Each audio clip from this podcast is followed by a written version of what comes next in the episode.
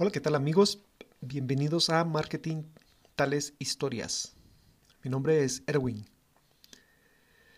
Nuevamente, como todo miércoles y viernes, estamos en un nuevo episodio. Muchas gracias por acompañarme. Creo que es una aventura extraña para mí, ya les contaba.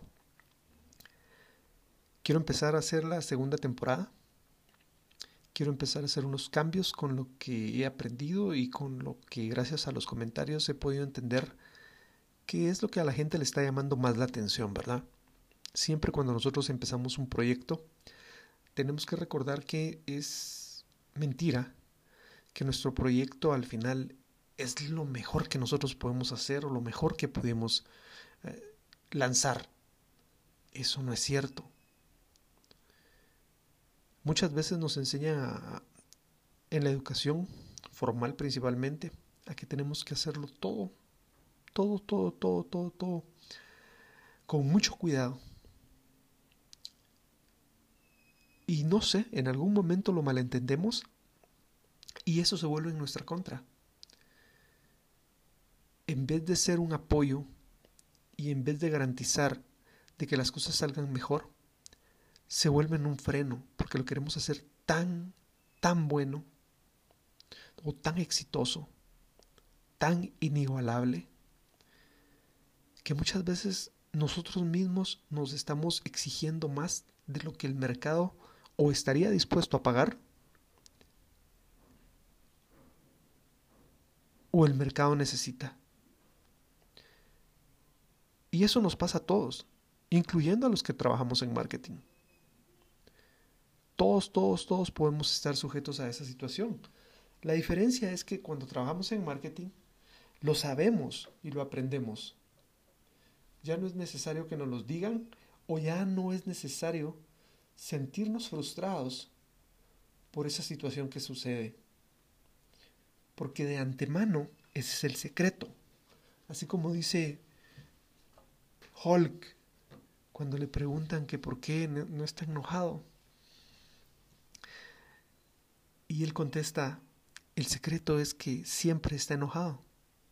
Pues de esa misma forma, los que estamos en marketing, sabemos que cuando fallamos, no existe problema, porque de antemano sabemos que podemos fallar y que nuestro trabajo es minimizar esa falla, maximizar el presupuesto minimizar los fallos. Para eso hay toda una serie de pasos que se hacen antes del lanzamiento cuando ya está frente al consumidor. Esas son de las cosas que mucha gente no conoce. Y es donde nos empiezan a confundir con la gente que es la voz o la imagen de los productos o las marcas.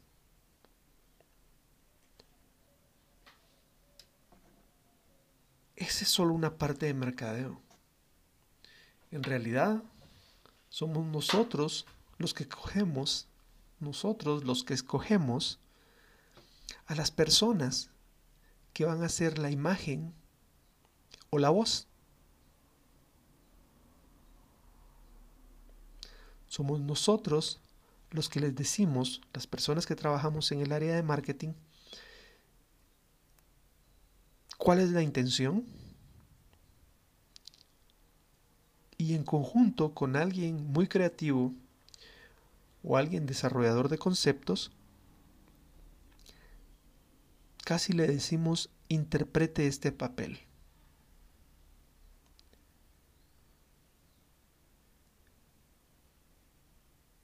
Cuando tú te enamoras de esa voz, cuando tú te enamoras de esa imagen, para nosotros nuestro trabajo está bien hecho.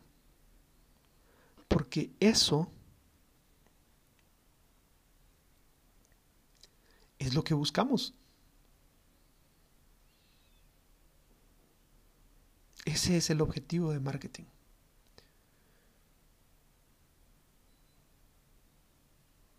Por eso es que normalmente nuestro trabajo está atrás.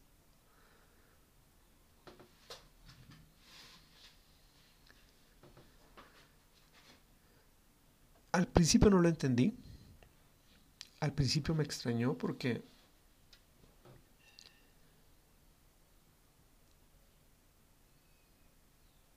mucha gente se confunde con esa situación. Yo no soy quien para cambiar todas esas situaciones. ¿Por qué? Porque así está diseñado el sistema.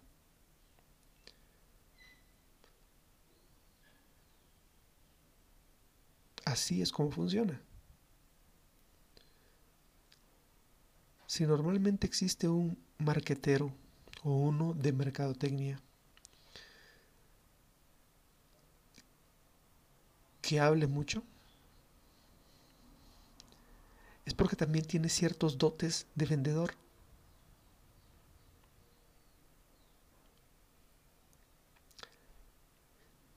Eso fue algo de las cosas que mandó o que cambió mi carrera hace muchos años. De eso quiero hablar el día de, hoy. Quiero hablar un poco de quién soy, porque al final de cuentas, mucha gente no me conoce. Si se les cruzó el podcast, es probablemente que los motores o la inteligencia artificial lo haya indexado muy de acuerdo al contenido que están buscando o al contenido que están leyendo.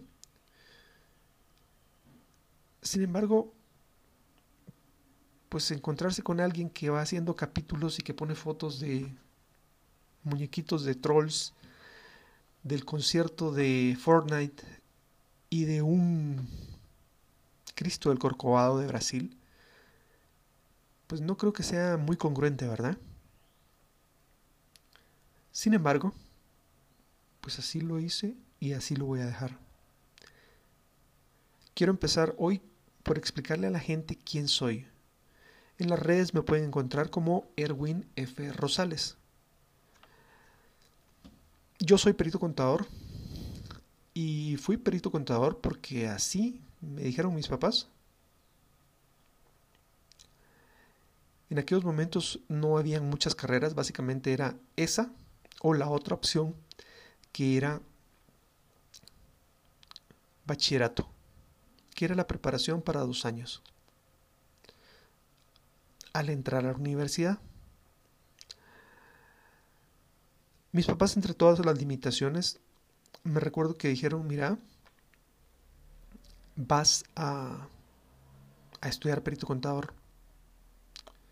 Con lo mucho o lo poco que habían logrado, y tal vez por la admiración de lo que, de lo que habían logrado, principalmente. Y cómo me sentía en ese momento y lo que teníamos en ese momento. Pues, bueno, a diferencia de como ahora está sucediendo, de que ya los jóvenes saben lo que quieren a los 16, 17 años, pues en aquella época, les estoy hablando de más o menos los años 80, uno confiaba mucho en, la palabra de los padres. Y sabían que siempre, al igual que ahora, quieren lo mejor para uno. El mundo era más estable. Eso es lo que estoy tratando de decir. Si actualmente un joven de 16, 17, 18 años eh, quiere desafiar el consejo de su papá o de su mamá, pero puede hacer, está en su libertad. Sin embargo, pues hay también mayores probabilidades de, equivocaciones. Y no sé si este tema específico tenga relación con la parte de los cambios de carrera en las universidades en los primeros dos, tres años, que han ido en aumento. O la deserción en la universidad. son pequeñas cositas que he ido tratando de entender, pues con el fin de poder ayudar a más gente, principalmente a los jóvenes. Y eso es lo que nos toca a nosotros como papás. Tenemos que entender de que definitivamente el mundo que nosotros vivimos ya no existe. Las mismas mañas es muy probable que sí existan y así como existieron antes de Cristo y siguen después de Cristo, y eso sí no va a cambiar. Pero el mundo en realidad ya, ya, ya pasó, ya cambió.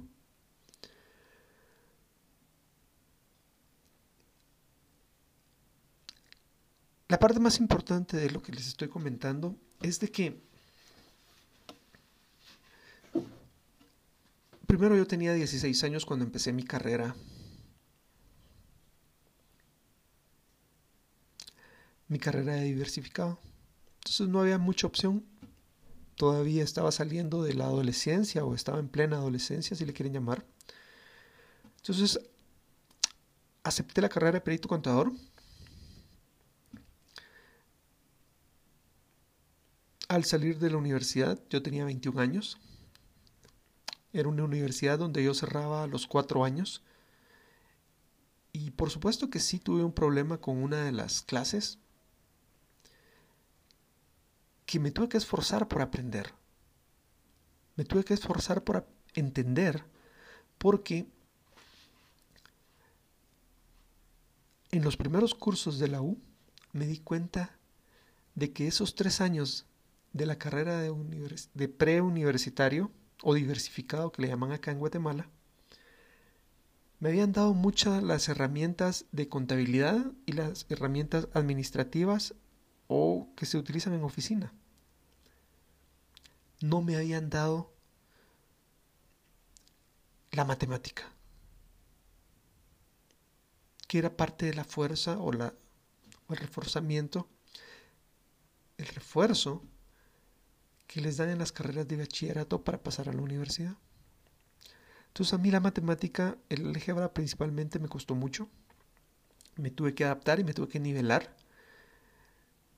En resumen, yo mis primeros años de la universidad y la matemática por sí en la universidad, la pasé con la matemática que yo había aprendido en segundo y tercero básico. Mucha gente no conoce esto de mí, afortunadamente no soy tan mal estudiante. Y en segundo año de nivel básico había destacado por la matemática.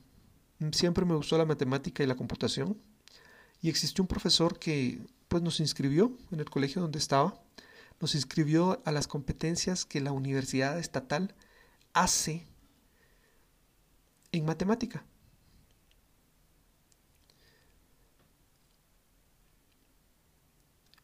ese segundo y tercer año de básico, pues me proveyó de herramientas que tuve que aprender pensando que era para una competencia, para un examen. Me llenó de conocimiento que no sabía, primero que existía, pero así como muchos otros empiezan a odiar a Baldor, como éramos un grupo pequeño que iba a a competir a esas competencias en la universidad estatal, pues eh, fueron explicando de una forma más detenida y más amena. Da la casualidad en la vida de que este mismo profesor era mi profesor de computación. Entonces muchas de las cosas que mirábamos en esa parte eran las cosas que también mirábamos en computación.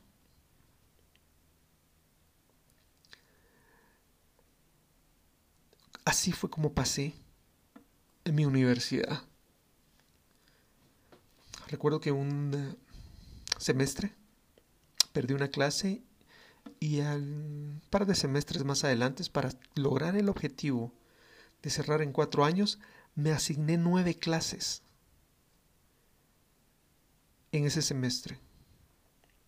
En ese semestre yo ya estaba trabajando por las tardes y al final gané las nueve clases. Sí.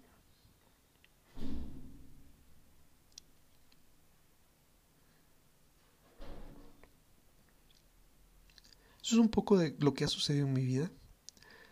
Salgo con muchas ganas de comer el mundo, a los 21 años, creyendo que con mi título las puertas ya las tenía abiertas en cualquier empresa.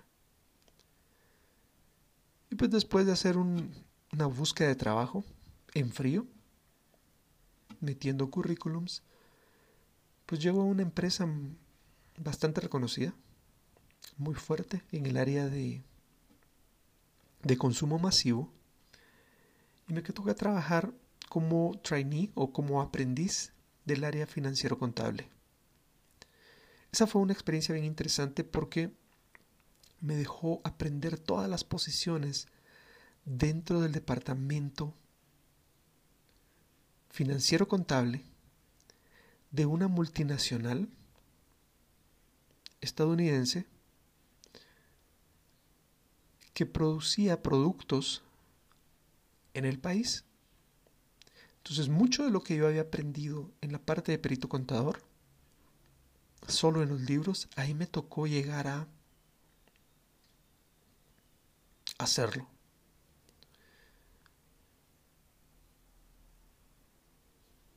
Una de las primeras decisiones claves de mi vida fue las que tuve que hacer ahí, porque salir de esa empresa no estaba dentro de mis planes. Y fue una decisión muy difícil porque en ese momento, yo con 21 años, pues tenía que decidir en realidad qué era lo que iba a hacer en mi vida. Pero no dependía de mis papás, no dependía del dinero que estaba ganando, que por cierto me da mucha risa porque cuando me llama la persona de recursos humanos, me dice, mire, queremos ofrecerle esta posición de administrativo contable. Un aprendiz es un trainee. Y el sueldo es X. ¿Usted cree que el sueldo está bien? Y para mí en ese momento me pareció un sueldazo.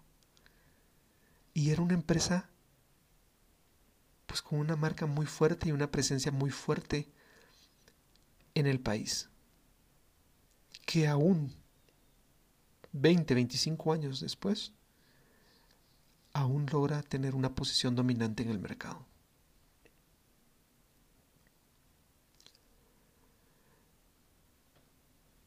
A eso me refiero cuando no depende del dinero, sino depende de qué es lo que haces y qué es lo que buscas o qué es lo que quieres en la vida. En la universidad cerré administración de empresas eso lo aprendí mucho por la parte de mi mamá. Les comentaba que ella tuvo una evolución. Venimos de un nivel socioeconómico bajo. Y gracias al trabajo de mis padres, pues logramos salir de esa parte. Si hablamos de educación formal, ellos no son universitarios. Ellos son tienen estudios en diversificado y fueron creciendo su conocimiento, aprendiendo de cursos, relacionándose con personas del tema, haciendo ese tipo de cosas que hoy se le llaman básicamente networking. Que como lo vimos en los episodios pasados, lo único que se trata es de cambiar las palabras o de renombrar las cosas que normalmente la gente ya hacía.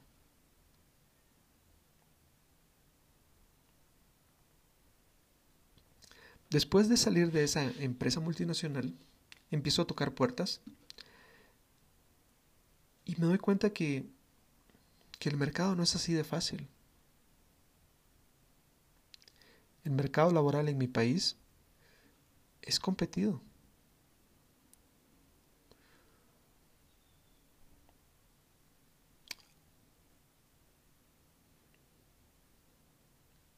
Y es bien difícil poder argumentarle a alguien de recursos humanos que uno dejó ir una oportunidad grande en una empresa multinacional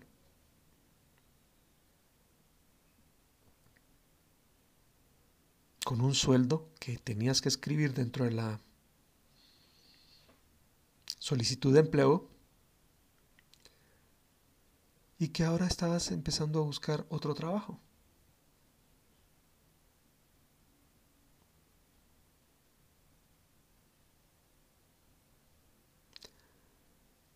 Afortunadamente me topé con alguien de, de recursos humanos que me cambió totalmente la vida.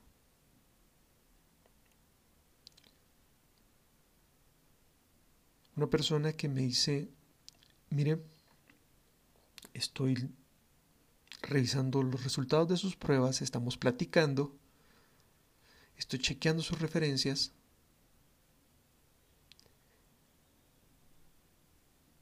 Y yo lo que quiero hacer es proponerle algo. Necesitamos una posición en el área de mercadeo. Yo había llevado cursos de mercadeo dentro de la universidad, más o menos sabía de qué estaban hablando, y pues le dije, mire, yo lo que quiero es trabajar.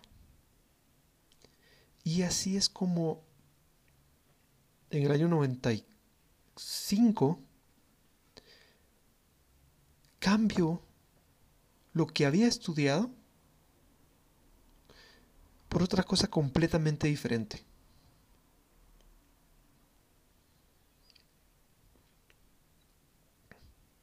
¿Por qué hablo así? Porque normalmente hay personas que estudian cinco años la carrera de mercadeo.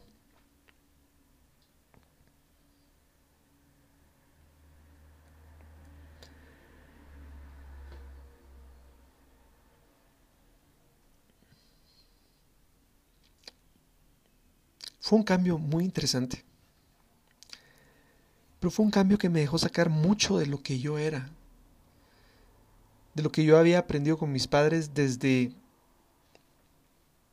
los 9, 10, 11 años, donde ellos ya me involucraban en esa parte de los manejos o el manejo de los negocios, tratando de hacerme entender un poco cómo funcionaba eso. Algo que está muy popular ahora y que entiendo que hay empresas muy fuertes que desarrollan esa mentalidad en los niños. Antes eso era exclusivo o normalmente lo miraban las, las personas que tenían empresas. Ahora existen empresas que le dan esa capacitación a los niños en colegios y en escuelas, sin importar el trabajo que tienen los papás.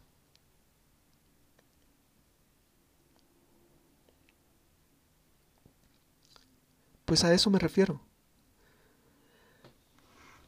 Empecé en una empresa que era de la banca. La verdad para mí era muy extraño porque normalmente uno conoce pues a los bancos. La posición era en una empresa que era parte del grupo de la banca o del banco.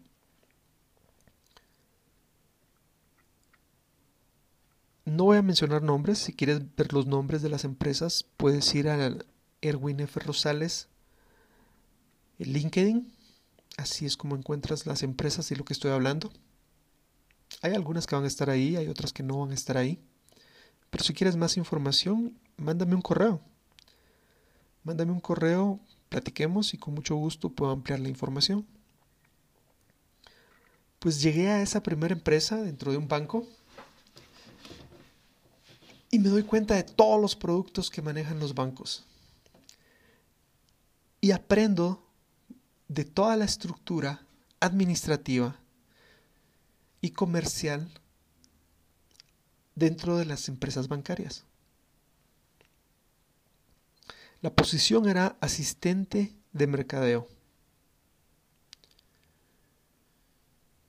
No sabía que era asistente de la subgerencia de comercialización.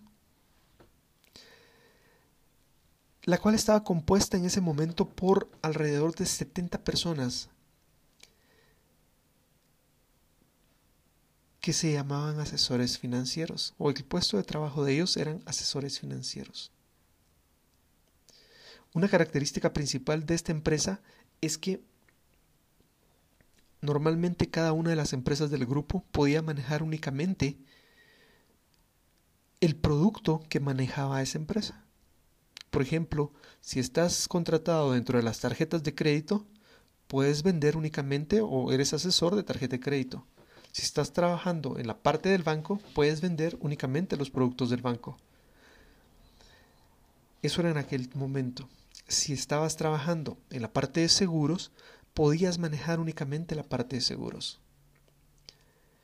esta empresa era la empresa captadora del grupo. Ahí estaban las personas top premium del país. Personas entre 35, 30 años a 55 años que ganando comisiones yo miraba cheques arriba de 30 mil y a veces 50 mil quetzales. Y yo decía, wow. Pero eso no era lo más importante. Lo más importante es que en ese momento, yo alrededor de 22 años, me tocaba platicar con ellos. Y yo defino esa parte de mi vida muy, muy, muy sencilla. Esa gente era especialista en ir a traer dinero.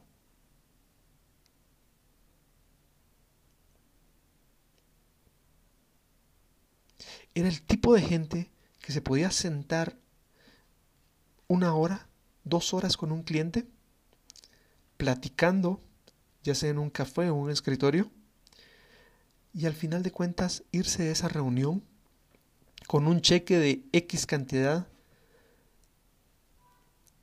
para ser invertido en un producto del banco.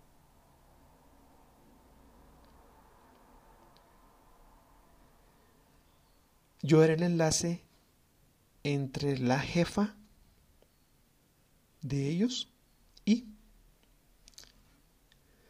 los asesores financieros. Por supuesto que estaban coordinados por jefes de equipo o grupos de trabajo. Pues la característica principal es que este equipo de trabajo, que era la empresa captadora del grupo, podía manejar todos los productos financieros del banco. Eran los únicos asesores. Era para mí un mundo completamente diferente no sé si ya les conté, anteriormente estuve también en otro banco en los últimos dos años de mi estudio universitario cuando estaba estudiando universidad. También estuve trabajando como receptor pagador en un banco que me permitía obtener dinero mientras estudiaba. Entonces, de la parte operativa, de estar frente al servicio al cliente, de estar cuadrando al día a día y tener la prueba de honestidad y responsabilidad del manejo de efectivo, había pasado a una cosa dentro de la industria bancaria completamente diferente. Y eso no termina ahí. Eso es solo el principio. Porque fue un momento bien importante. Ese grupo financiero estaba aprovechando y estaba creando el boom bancario que se dio en Guatemala en los años 90. Como yo lo defino, era el grupo financiero, o como mucha gente lo define, que en ese momento yo no sabía, pero que sí eran personalidades del mercadeo reconocidas dentro del país, definían toda la actividad que este banco estaba desarrollando como el primer servicio bancario que le estaba introduciendo marketing a la banca. No existía el mercadeo en los servicios bancarios.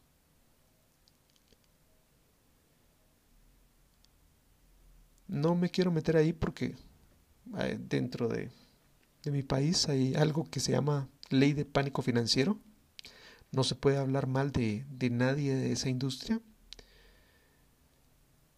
Pero digamos que era completamente diferente a lo que hoy conocemos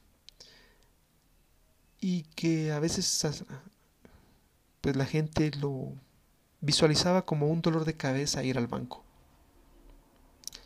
Y era un lugar obligatorio de pasar cuando tenías que hacer operaciones. Pues este banco estaba capitalizando, capitalizando todo eso y estaba cambiando toda la estructura del mercado bancario en Guatemala. Dentro de la empresa, mi jefa en ese momento, que era la subgerente de comercialización, reportaba directamente a la gerencia de comercialización, que era la gerente también del banco y parte de la junta directiva del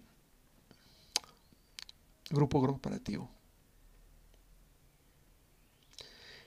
Eran personas que uno miraba, eran gente muy, muy, muy, muy empática, muy buenas en lo que hacían. Eran mujeres. La verdad que nunca me puse a pensar en eso. Pero sí, había muchas mujeres y les estoy hablando de los años noventas. En las áreas gerenciales. Recuerdo que en servicio al cliente había una mujer. Recuerdo que en el administrativo también había una mujer. En comercialización había dos mujeres. Les estoy hablando de la parte de la gerencia. Y eso fue lo que aprendí. Tal vez por eso más adelante tener jefas mujeres no me, se me dificultó. O al contrario, puedo trabajar muy bien con ellas. Voy a parar acá. Se me fue el tiempo. Creo que es importante que empieces a conocer todo esto porque ¿quién es el que te está hablando?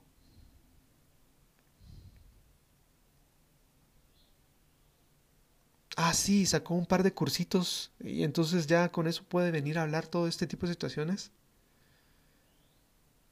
No, no soy ese tipo de persona. Mi nombre es Erwin F. Rosales, así me puedes encontrar en las redes. Y si necesitas más información, ve a erwinfrosales.wordpress.com. En la parte de contacto, ahí tienes un formulario para poderme contactar. Si necesitas más información, con mucho gusto lo podemos hacer. Si necesitas tener contenido premium o algo específico que te haya llamado la atención en Marketing Tales Historias, puedes ir a marketingtaleshistorias.wordpress.com. Muchas gracias.